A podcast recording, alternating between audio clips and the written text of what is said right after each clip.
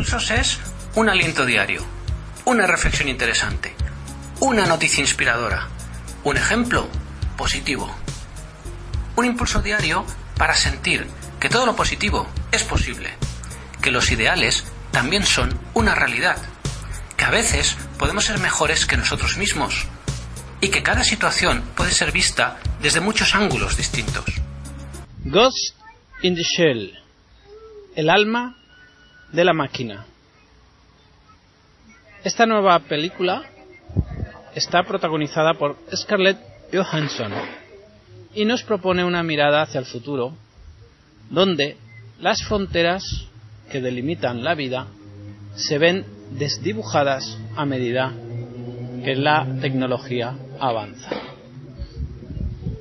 Tengo que avisaros de que si os pasa como a mí, que os gusta al ver una película que haya sorpresa y no tener demasiada información de lo que va a ocurrir, si te molesta muchísimo que te hablen del final de una película antes de haberla visto, entonces quizás es mejor que no escuches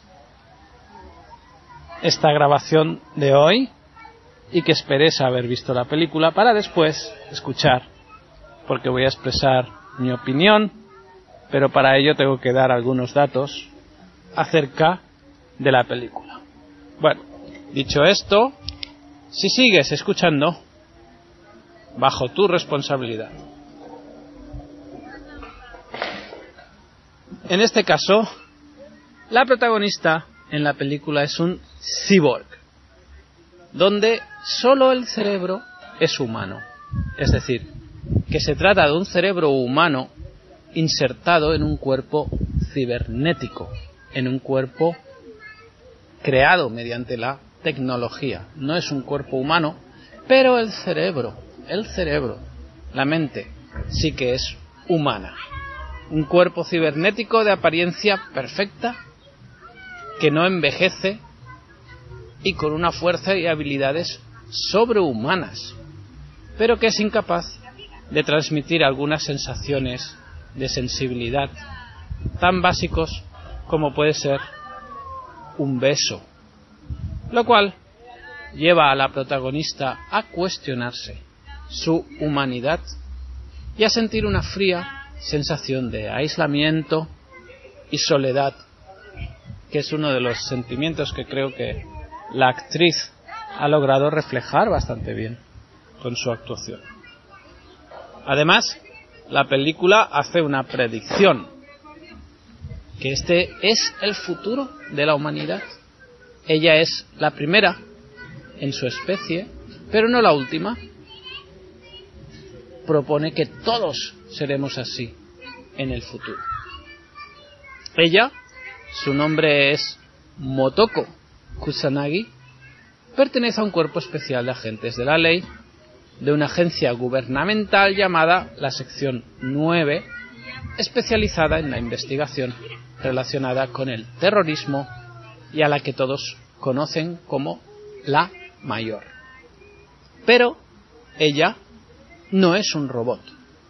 No se limita a seguir un programa diseñado informáticamente, porque mantiene un pensamiento independiente piensa, opina, toma decisiones, expresa su personalidad individual, es impulsiva, activa, y eso le crea problemas con sus superiores. Como cualquier persona que tenga capacidad de liderazgo y que se pretende que se limite a seguir instrucciones que otros le dan, algo muy difícil de realizar. Los antecedentes de esta película. Ghost in the Shell tiene su origen en un cómic manga, el estilo de cómic japonés, de Masamune Shiro, y este dio el salto del manga a la animación ya en el año 1995, convirtiéndose en la película más representativa del género cyberpunk. Y podemos decir que esta historia de Ghost in the Shell ha ejercido una gran influencia en, en otras obras, como por ejemplo Yo Robot, protagonizada por Will Smith, donde podemos ver en su línea argumental algunas frases muy parecidas a otras que aparecen en, el, en la película de animación. También ha, ha tenido influencia en, las, en, la, en la serie de Matrix, patrocinada por Keanu Reeves, que tomó bastantes ideas de Ghost in the Shell. Entonces, ahora actualmente, tras el reciente estreno de su adaptación en imagen real, el interés por el anime original ha vuelto a despertar hasta el punto de anunciarse un reboot. La editorial original de del manga, Kodansha, y la compañía de animación Productions IG han anunciado una nueva película de anime dirigida por Kenji Kamiyama y Shinji Aramaki, según informa The Hollywood Reporter. Pues las dos películas de animación antecedentes, Ghost in the Shell y Ghost in the Shell Innocence, son muy interesantes. Sobre todo quizá ponen más énfasis en el aspecto filosófico y yo estoy esperando a que salga esta tercera que acaban de anunciar. ¿Eh? De hecho, habría que señalar que existen diferencias argumentales importantes entre la nueva versión y los anteriores largometrajes animados, sobre todo si tenemos en cuenta la primera animación de Ghost in the Shell, con respecto a la nueva versión de actores reales podríamos decir que la escenografía, algunas secuencias de acción y hasta el argumento es bastante similar. Quizás se mantiene un 70% del original. Pero la diferencia argumental crea una trama que es sustancialmente distinta entre una y otra versión. En la versión animada, yo diría que el aspecto filosófico tiene un peso mayor y el argumento no está centrado en la historia personal de la protagonista femenina. En el anime original, la cuestión fundamental tiene que ver con la definición de la vida. Plantea la posibilidad de que la inteligencia artificial evoluciona hasta el punto de adquirir conciencia de sí misma, experimentarse como un ser independiente, sensible, que se autodefine como una nueva forma de vida. Y este es el planteamiento fundamental que en la nueva versión cinematográfica ha sido obviado para dar todo el peso de la trama a la historia de la mayor, su pasado, su origen y las circunstancias que la han llevado a convertirse en la primera de su especie. Una historia donde se van a ir entreviendo mucho de experimentos científicos de dudosa moralidad, dominación, usurpación de recuerdos, manipulación de las mentes de las personas a medida que la ciencia y la tecnología se juntan para tratar el cerebro humano como si de una computadora se tratara, de manera que se puede borrar el contenido e insertar una programación nueva, diseñada a medida por los dueños de dicha tecnología. Es aquí donde se encuentra el verdadero kit de la cuestión, imaginando un futuro donde, a medida que envejecemos, la tecnología nos permite sustituir los órganos envejecidos por otros nuevos y sintéticos que cumplirán las mismas funciones, si no mejor. De esta manera, la tecnología, la ciencia se van acercando al eterno sueño de la humanidad, vencer la vejez, superar la muerte y alcanzar la inmortalidad. Pero, ¿cuál será el precio? Perderemos nuestra alma en el camino. Y esta es la reflexión. La tecnología, la ciencia, puede hacer nuestras vidas más fácil en muchos sentidos. Podemos curar una gran cantidad de enfermedades. Y a medida que haya más y más conocimiento, podremos reparar probablemente los órganos dañados, o, tal y como se plantea en la película, los órganos del cuerpo dañados podrán ser sustituidos por otros sintéticos que cumplan perfectamente las mismas funciones, pudiendo superar cualquier problema de rechazo del nuevo órgano, etc. La ciencia siempre va avanzando, el conocimiento cada vez es más profundo y logramos nuevos retos. Sin embargo, ¿qué ocurre con la sensibilidad, con los sentimientos? En el caso de la película, la cyborg, la mayor, se pregunta a sí misma, ¿realmente soy humana? En mi cuerpo lo único que hay humano es, el cerebro. Todo lo demás es sintético. ¿Puedo realmente considerarme a mí misma como un ser humano? Sin embargo, tengo pensamientos, tengo sentimientos, tengo sensibilidad. ¿Qué es el ser humano? Verdaderamente, en caminos de filosofía espiritual siempre se dice, no, somos el cuerpo, somos el alma, somos la esencia. Y aquello que es esencial, en realidad, es invisible a los ojos. Por lo tanto, en teoría, no debería importar tanto si el cuerpo físico, en vez de ser orgánico, en vez de ser, podríamos decir, natural, pasara a ser sustituido por un cuerpo sintético.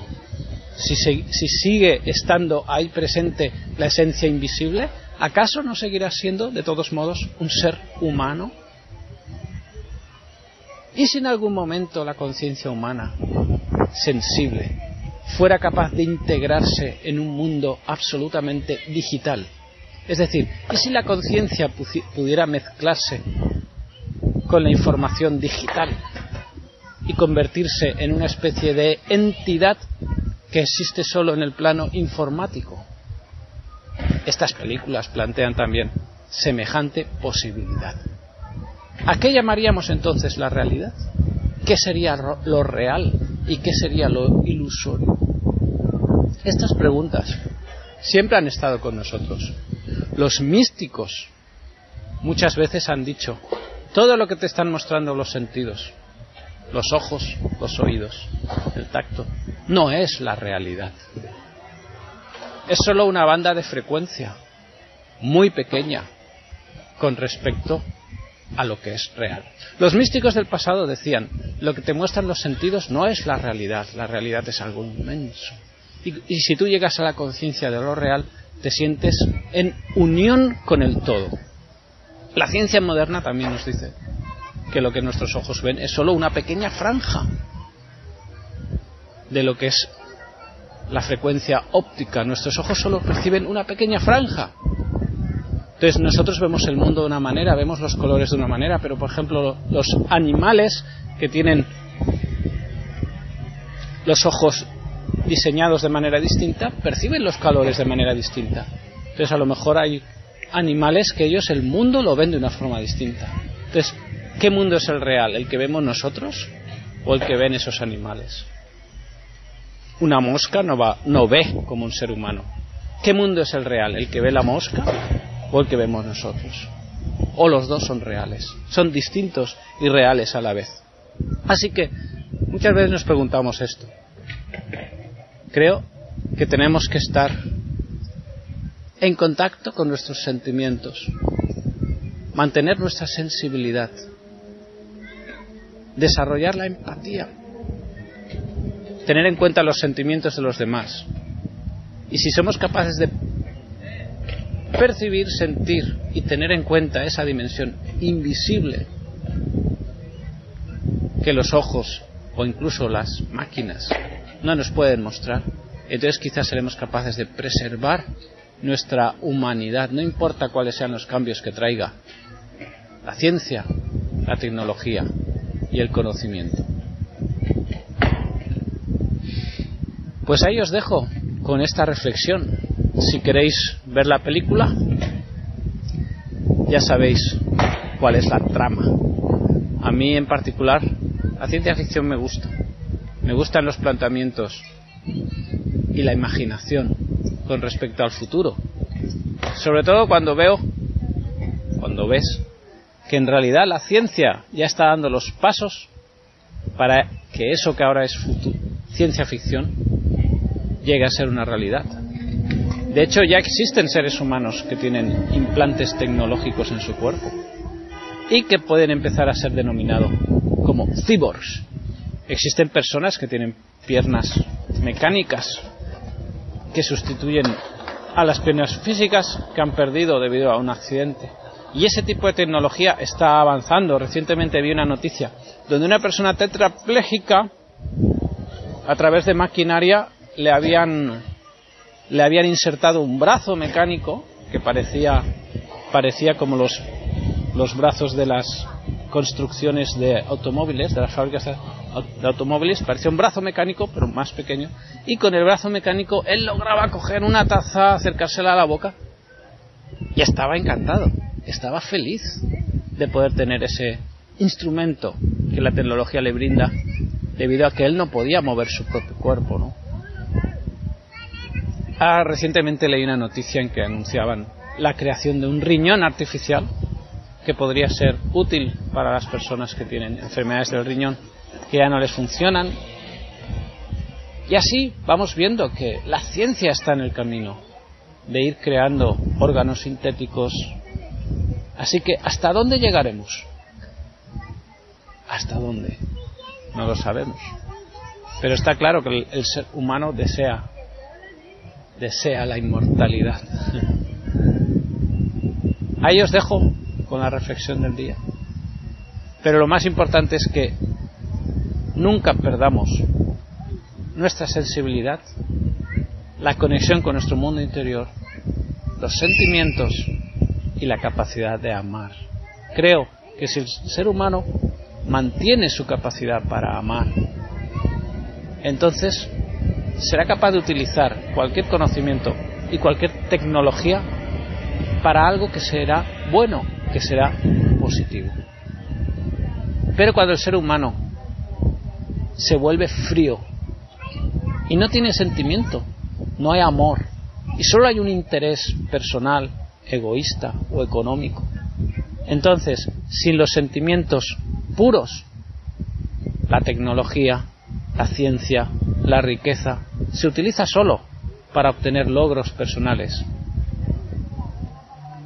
donde hay egoísmo y donde nos olvidamos de la sensibilidad y de los sentimientos de las demás personas. Así que creo que el problema no está en la ciencia, el problema no está en el conocimiento, el problema está en la incapacidad de las personas para mantenerse en contacto íntimo con su mundo interior y expresar su capacidad de sentimientos nobles y puros. Ese es el kit de la cuestión y en lo que todos necesitamos trabajar para contribuir a que la humanidad nunca se pierda.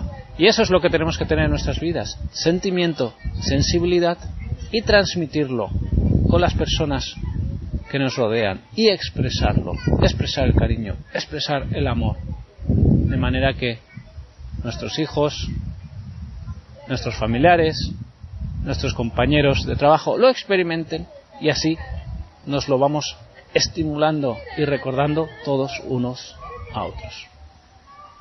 Pues muchas gracias por estar ahí. Es el impulso del día. Nunca olvides tu belleza interior. Hasta pronto. Volveremos con más impulsos.